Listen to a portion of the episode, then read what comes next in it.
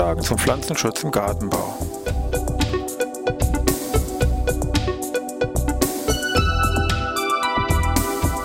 Ein wöchentlicher Podcast der Forschungsanstalt für Gartenbau an der Fachhochschule Weinstefan von und mit Thomas Lohrer.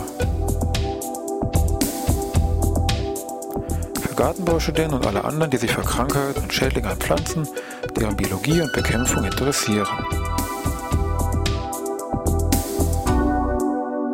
Thema heute weiße Fliege.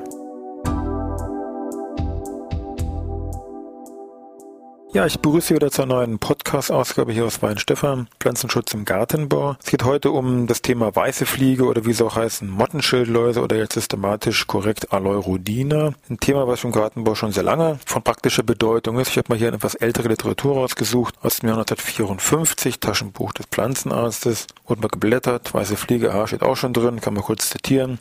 Blätter vergilben, welken, unterseits zahlreiche, etwa zwei Millimeter lange, geflügelte, weiß Insekten oder deren gelblich-grüne, schildlosähnliche Larven, nur in Warmhäusern. Also um die geht es also heute. Gucken wir uns mal diese einzelnen Namen an, unter denen diese weiße Fliege bekannt ist. Da kann man schon mal so ein paar Sachen hier ableiten.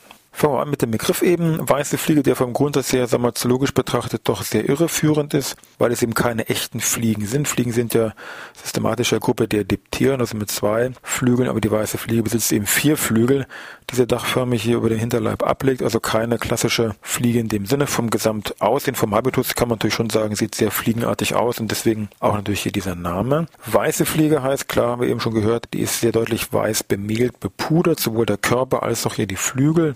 Das kommt also hier von Wachsdrüsen, die unterseits vom Hinterleib hier aktiv sind und dort Wachs produzieren und das Wachs dann mit den Beinen über Körper und Flügel hier verteilt wird, dass das eben Tier in der Gesamtheit dann eben hier so schön weiß ausschaut. Auf Griechisch Mehl, sage ich mal, mit Bezug zu dem Weißen heißt Aleuron und da ist auch diese wissenschaftliche Bezeichnung Aleurodina abgeleitet worden, also von dieser systematischen Zuordnung. Weiße Fliege gehören zu den Pflanzensaugern, also gleiche Gruppe wie Blattläuse und Schildläuse und Co. Ist aber früher schon falsch gemacht worden.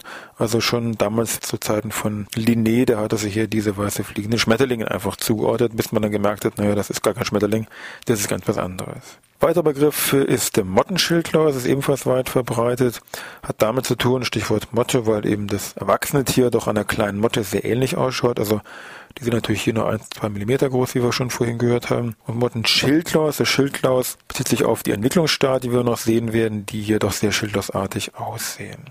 Wasserfliegerarten kommen weltweit vor, mit Schwerpunkt in den tropischen Gebieten und wärmeren Ländern mit in der Summe ca. 1200 Arten, aber auch in Europa gibt es ungefähr 45 Arten, die bei uns heimisch sind, also auch im Freiland auftreten, ganz normal. In Mitteleuropa sind es ungefähr nur halb so viele. Mal drei, ich sag mal, bekanntere Beispiele, die am vielleicht schon mal über den Weg gelaufen sind. Alerodes proletella, die speziell an Kohlgewächsen, aber auch jetzt Mohngewächsen oder speziell Schöllkraut hier auftritt. Dann äh, eine andere Art, Asterobemisia carpini, die also polyphag an Gehölzen auftritt. Und dann nochmal hier die Art ähm, Dialerodes schitendene, die Rhododendron Mordenschillers, die also hier spezifisch an Rhododendron auftaucht. Dann natürlich, was uns im gärtnerischen Bereich speziell interessiert, sind die Arten, die im Gewächshaus auftreten. Es sind im Wesentlichen zwei, die hier für größere Probleme sorgen. Zum einen die Art Trialerodes vaporariorum, die Gewächshaus, weiße Fliege, die um 1848 nach Europa eingeschleppt worden ist. Und zum anderen die Art Bemisia tabaci, die Baumwollweiße Fliege, die 150 Jahre später, also ungefähr 1987, zum ersten Mal in Deutschland hier eingeschleppt und auch dann aufgetreten ist.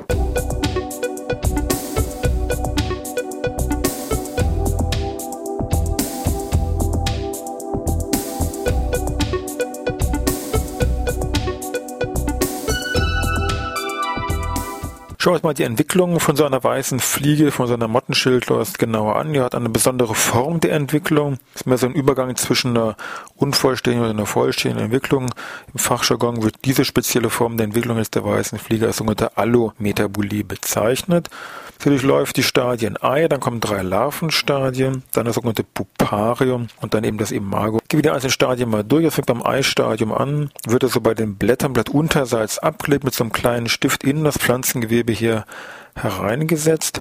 Es ist so, das Weibchen saugt weiter an den Pflanzen, an den Blättern, während sie die Eier ablegt. Das heißt, das Weibchen dreht sich eigentlich nur während der Eiablage und deswegen sind diese Eier in der Regel so halbkreis- oder kreisförmig wird man die dann wiederfinden. Sind sehr klein, von der Höhe her ungefähr 0,2 Millimeter, anfänglich hell gefärbt, also praktisch gar nicht zu erkennen, dunkeln dann aber doch sehr schnell deutlich nach. Die Larve, die daraus schlüpft, also Stadium L1, wenn man jetzt so will, ist beweglich, das ist jetzt in dem Fall wichtig, sehr klein, 0,3 Millimeter, besitzt Fühle und eben ja beweglich, wird allgemein auch häufig so unter Crawler bezeichnet, also der jetzt als aktives Stadium sich auf der Pflanze hier verteilt und dann an der Stelle aussucht, sich hier festsaugt und dann Häutung zum Stadium L2 und ab L2 findet kein Platzwechsel mehr statt.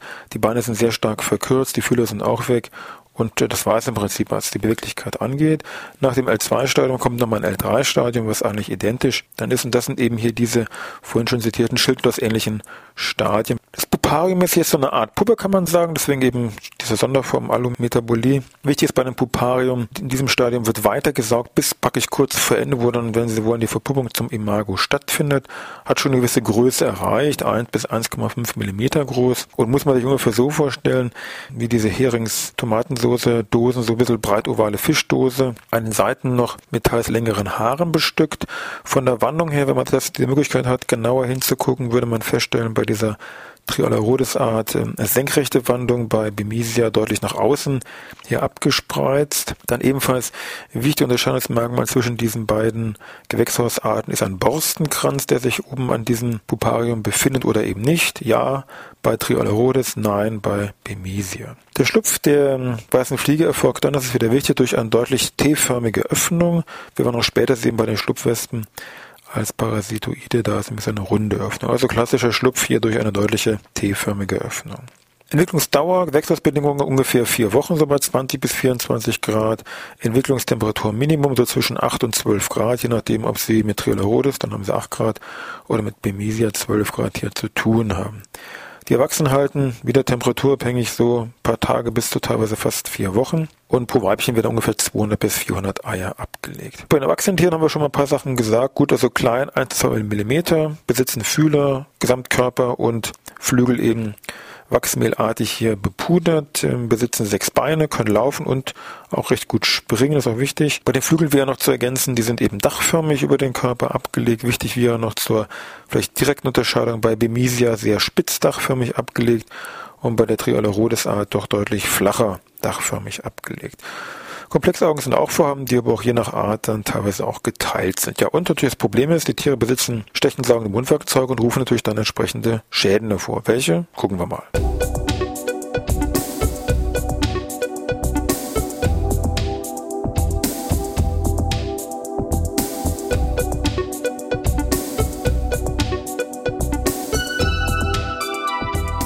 Ja, welche Schäden können nun diese weiße Fliegen an unseren Zierpflanzen hervorrufen, hier speziell im Bereich unter Glas? Erstmal ist wichtig, alle Stadien saugen, also auch die Puparien bis kurz vor Ende der eigentlichen Verpuppung wird hier gesaugt und zwar sind es alles Phloemsauger, also führt hier schon mal ganz klar zu einer deutlichen Schwächung der Pflanze. Es wird reichlich Honigtau abgegeben, also hier damit in Verbindung auch zugleich deutliche Bildung von Schwärzepilzen, die hier zu einer Verschmutzung der Pflanze führen, verminderte Photosynthese und natürlich letztendlich auch zu einer verminderten Verkaufsqualität der hier insbesondere Zierpflanzen. Honigtaumenge kann wie gesagt beträchtlich sein. Für Baumwolle wurde das mal ausgerechnet, für einen Hektar haben die mal umgerechnet ca. 300 Kilogramm Honigtauproduktion hier rechnerisch mal ermittelt. Weiteres Problem aber speziell, sage ich mal, in den Tropen von Relevanz ist, dass nämlich weiße Fliegearten auch als Virusüberträger fungieren reagieren, aber bei uns eben, sage ich mal, ist das nur marginal von Bedeutung. In der Summe ist es so, weiße Fliegearten können Gewächshauspflanzen problemlos hier zum Absterben führen durch ihre eben massive Saugtätigkeit und die Folgeprobleme. Die Bekämpfung im Gewächshaus erfolgt im Prinzip auf zwei Schienen. Ich sage mal biologische Bekämpfung oder chemische Bekämpfung. Bei den biologischen natürlich sind kleine Nützlinge hier im Vordergrund, natürlich äh, verschiedene Möglichkeiten. Es gibt sogenannte Parasitoide, speziell Schlupfwespen und natürlich auch Räuber, ich sag mal Wanzen. Hauptrichtung ist aber ganz klar die Parasitoide, also Schlupfwespe, berühmte kurzes Beispiel ist der Encasia formosa, eine Art, die bereits 1927 entdeckt worden ist, nach dem Zweiten Weltkrieg wiederentdeckt worden ist und dann danach hier seinen Siegeszug um die Welt angetreten hat. Das ist eine sehr kleine Art, so gut wie gar nicht zu sehen, 0,6 Millimeter groß, farblich so ein bisschen getrennt, Hinterleib gelblich, der ganze vordere Teil dann sehr deutlich dunkel. Encasia formosa legt ihre Eier in L3-Stadium oder in das Puparium der weißen Fliege ab. Innerhalb von diesem L3-Stadium oder Puparium erfolgten die Larvenentwicklung von dieser Encasia formosa. Als Folge ist, dass sich hier die Puparien deutlich dunkelschwarz verfärben und dann eben wichtig, die Schlupfwespe durch ein kreisrundes Loch dieses äh, dunkel gefärbte Puparium dann verlässt. Zweite Bekämpfungsschiene, also diese Encasia formosa legt nicht nur ihre Eier da ab, sondern, ganz wichtiger Punkt, werden zusätzlich noch die jungen Stadien, also L1, insbesondere L2 auch noch angestochen und ausgesaugt. Das ist, wird hier als sogenanntes Host Feeding bezeichnet, also Würzpflanzen aussaugen, wenn man das mal versucht so zu übersetzen. Also wir haben bei Acacia formosa eigentlich einen doppelten Effekt der Bekämpfung. Zum einen Parasitierung der älteren Stadien, L3 Puparium, und Host Feeding bei L1, teilweise bei L2 Stadium. Diese Acacia formosa werden jetzt, kann man bei Nutzungslieferanten der verschiedensten Herkünfte bestellen, werden in der Regel auf solchen Pappträgerkärtchen geliefert, die also dann hier in die Bestände reingehängt werden können oder mit Steckern hier verteilt werden können. Darauf finden sich dann diese parasitierten weiße Fliegenpuparien, also mit diesen dunklen Puparien, die man auch optisch hier sehr gut erkennen kann. Neben dieser Acacia formosa sind natürlich noch andere Schlupfwespen im Einsatz. Insbesondere sind hier zwei Arten zu nennen. Zum einen Erythmocerus mundus, die speziell gegen Bemisia tabacia eingesetzt wird, und Erythmocerus Eremicus, die eben hier gegen Trilla eingesetzt werden kann. Interessant vielleicht bei dieser Gattung ist so, dass hier die Eier nicht direkt in die Larve der weißen Fliege, der Puparium, abgelegt werden, sondern die Tiere haben nämlich gar keinen Legestachel, sondern diese Eier werden unter die einzelne Larve abgelegt und dann erst kann die dann schlüpfende Larve hier in die Larve von der weißen Fliege eindringen. Also schon interessantes Phänomen.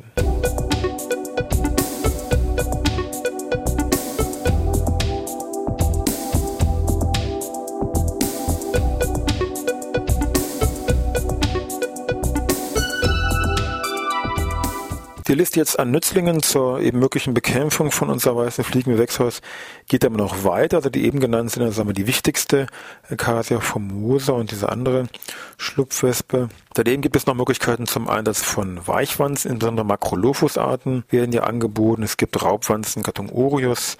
Man könnte alternativ auch vielleicht teilweise Flurfliegenlarven einsetzen oder Amblisaris Raubmilben. Also das Spektrum ist relativ groß, was hier potenziell eingesetzt werden kann. Das sollte man immer dann im Bedarfsfall mit dem jeweiligen Nützlingslieferanten hier im Detail natürlich absprechen, welcher Nützling, welche Mengen, welche Abstände und so weiter das ist ja doch, sage ich mal, eine Wissenschaft für sich. Zur Befallsüberwachung hat es hier empfohlen, äh, doch Gelbtafeln hier im Bestand aufzuhängen. Was die chemische Bekämpfung angeht, jetzt immer von der Zulassung, wir bewegen uns hier im Bereich saugende Insekten, ist alles, was hier formal gegen saugende Insekten, meinetwegen im Gewächshaus zugelassen ist im Bereich Zierpflanzenbau, lässt sich hier zumindest einsetzen. Wenn man danach guckt, wird man merken, das Spektrum ist relativ groß, was hier zumindest potenziell hier an Wirkstoffen geht, also sowas wie ja, Imidacloprid, äh, Dimetoat, Thiacloprid, Thiamethoxam, Azadirachtin, also diese Nebengeschichten, Kaliseife, Pyretrine, Pimetrozin, Flonikamid, Rapsöl, jede Menge. Wichtig ist, weiße Fliege immer die Gefahr oder die Resistenzgefahr ist relativ groß bei diesen Tieren. Teilweise sind auch schon bekannte Resistenzen einfach gegeben. Wichtig ist auch Wechselwirkung hier mit dem Nützlingseinsatz, weil natürlich hier bekannt ist, viele Pflanzenmittel haben natürlich auch direkte und indirekte Auswirkungen auf den Nützlingseinsatz. Insbesondere meinetwegen bekannt oder berühmtestes Beispiel seit einer gewissen Zeit ist eben dieses jetzt nur herausgegriffen Imidacloprid, weil dem bekannt ist, wenn ich damit jetzt Pflanzen meinetwegen abgieße im Bereich des Tierpflanzenbau, dass dann die Parasitierungsrate von meinem Acacia formosa über viele Wochen gegen Null geht, weil einfach hier diese, ich sag eine gewisse Repellentwirkung immer noch vorhanden ist und dann einfach hier kein Encasia formosa mehr als Nützling hier eingesetzt werden kann. Also auch von solchen versteckten Nebenwirkungen muss man sich da vielleicht mal ein bisschen schlau machen. Daneben in anderen Ländern, wie gesagt, sieht man diese Spektrum der Bekämpfung, insbesondere der biologischen Bekämpfung ein bisschen weiter. Schon verschiedene Pilze, die man hier, wie gesagt, einsetzt. Zum Beispiel, insbesondere zwei tauchen da häufiger auf, Beauveria bassiniana. Da ist auch als Produkte hier im Handel sowas wie Butanigat oder auch Pilze wie, ja, der berühmte Diverticillium lecani, also Mykotal auch in manchen Bereichen hier, in manchen Ländern hier im Einsatz. Und auch andere Techniken, wie meinetwegen die sterile Männchentechnik, sterile Mail-Technik, mit dem Ziel eben, dass man einfach Männchen bestrahlt, dann sind die eben steril. Und der nächsten Generation wenn hier die Paarung stattgefunden hat, haben natürlich die Weibchen nur unbefruchtete Eier. Und bei den weißen Fliegen ist es so, aus den unbefruchteten Eier entstehen wieder nur Männchen und dann habe ich eben keinen Populationsaufbau und kann somit natürlich hier auch biologisch, sage ich mal relativ fein, hier diese weitere Bekämpfung der weißen Fliege auf eine ganz elegante Art und Weise hier versuchen zu lösen. Ja, das war es zum Thema weiße Flieger. Das ist ein großes Thema. Das war halt immer so ein paar, sagen wir mal, die wesentlichen Eckdaten zu diesem Schädling. Es werden Sie auf jeder besseren Tagung, sei es nur Nüsslingstreffen oder irgendwelche anderen wissenschaftlichen Tagungen, taucht das Thema mit Sicherheit auf. Vielleicht neuer Wirkstoff gegen weiße Fliege, Resistenzprobleme weiße Fliege, Schlupfwespen, Einsatz weiße Fliege und, und, und. Also ein breites Thema. Jetzt eben nur mal eine Viertelstunde so die Hardcore-Facts, die man zum Thema weiße Fliege auf jeden Fall parat haben sollte. Also in diesem Sinne, ich wünsche Ihnen was bis ja nächste Woche Dienstag wieder.